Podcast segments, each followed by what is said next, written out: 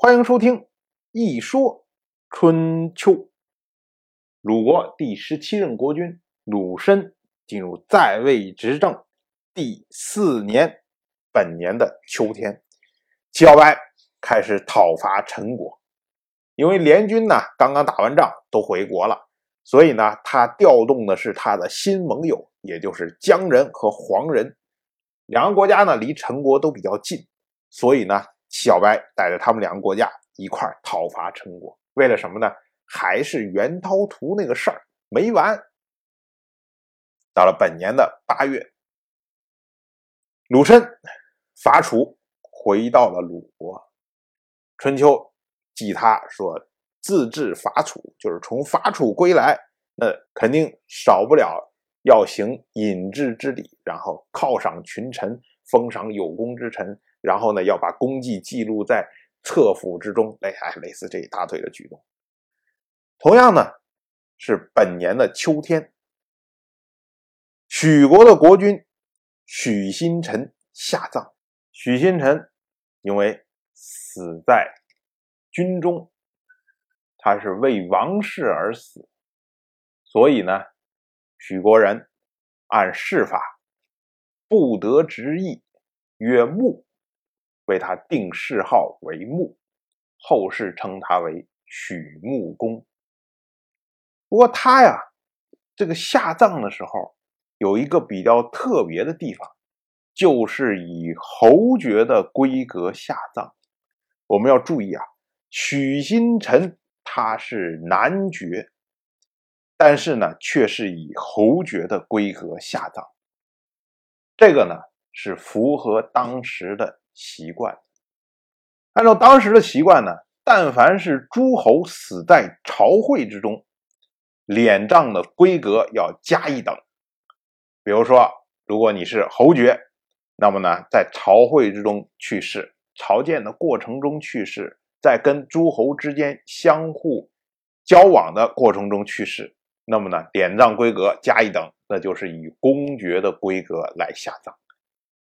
如果死于王室事务，比如说就像伐楚这样的战争，那么呢要加两等下葬。如果是公侯级别呢，加等之后就可以天子用的衮衣来殓葬。按照春秋时候的习惯，所谓天子、公爵、侯爵、伯爵、子爵、男爵，哎，这么一个阶层。子爵和男爵，他是同样的敛葬规格，而伯爵、侯爵、公爵、天子，这是各有他的敛葬规格。这位许新臣呢，他是男爵，然后呢死在军中，就是死于王室，所以加两等，以侯爵规格敛葬。在这儿呢，我们要插几句闲话。我们一般用谥号来称呼。春秋时代的这些国君，往往呢都是像什么公啊、什么公啊、什么公啊。比如说像这位许新臣，我们用谥号来称呼他，就称呼他为许穆公。如果我们不知道许新臣他是男爵的身份的话，我们很容易误解，认为他是公爵，所以称为许穆公。像我们熟悉的郑国的那位国君郑武生。我们用谥号来称呼他呢，就称呼他为郑庄公。齐国的国君齐小白，我们称呼他为齐桓公。像鲁国的鲁隐公、鲁桓公、鲁庄公、鲁闵公，哎，等等这一大堆的，都是这样称呼。可是我们要注意，郑国是伯爵的国家，齐国是侯爵的国家，鲁国也是侯爵的国家。他们通通不是公爵的国家，可是呢，以谥号称呼的时候呢，都称为公。如果我们打开春秋的年表，我们发现所有列出来有年表的这些国君，只有蔡国的国君比较特殊。比如说像本年在位的蔡国国君叫做蔡西，他呢被称为蔡穆侯，哎。以谥号称呼他的时候，仍然是以他的爵位来称呼，这是一个特例。但是在很少数的文献里面，蔡国的国君同样也被称为什么公，也是以公爵的这个方法来称呼他。但是我们要注意的是，这种称呼的习惯就是以公来称呼这些去世的国君，这种习惯是在春秋时代才有的。春秋往前的时候，比如说像西周的时代，像晋国有一位国君。曾经辅佐东周一任天王姬佑东迁洛邑，他呢去世之后，晋国为他定谥号为文，那么呢后世称他为晋文侯。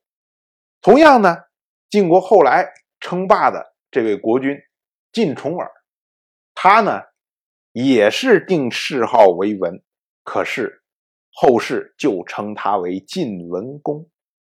注意。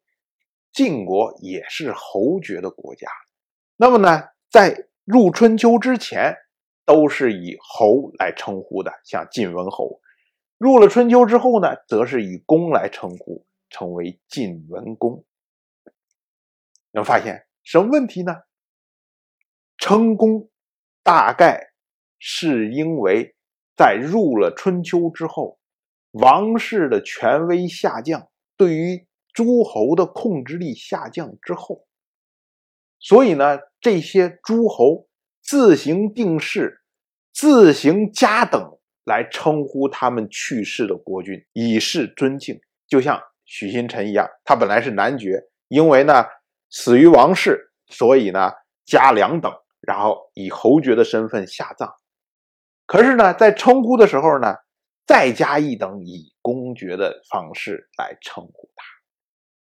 这个呢，从某种意义上来说，也是代表着周王室在进了春秋之后，他的权威的下降。大家不在乎王室怎么看，我们能多高称呼我们的国君就多高的称呼，所以才会出现了，不管是什么样爵位的国君，最后都是以什么公来称呼，而不是以什么侯、什么伯、什么南、什么什么之类的来称呼。当然，这些呢。都是题外话，我就这么一说，您就那么一听。谢谢收听。一说春秋的第一本图书《惊泽》已经正式出版，《惊泽》收录了从春秋开篇到郑国国君郑务生去世的春秋故事，加上多篇的番外回声以及年表、人物关系图、春秋经原文等辅助内容，方便大家。和音频参照阅读，有兴趣的朋友快去公众号“一说春秋”看看吧。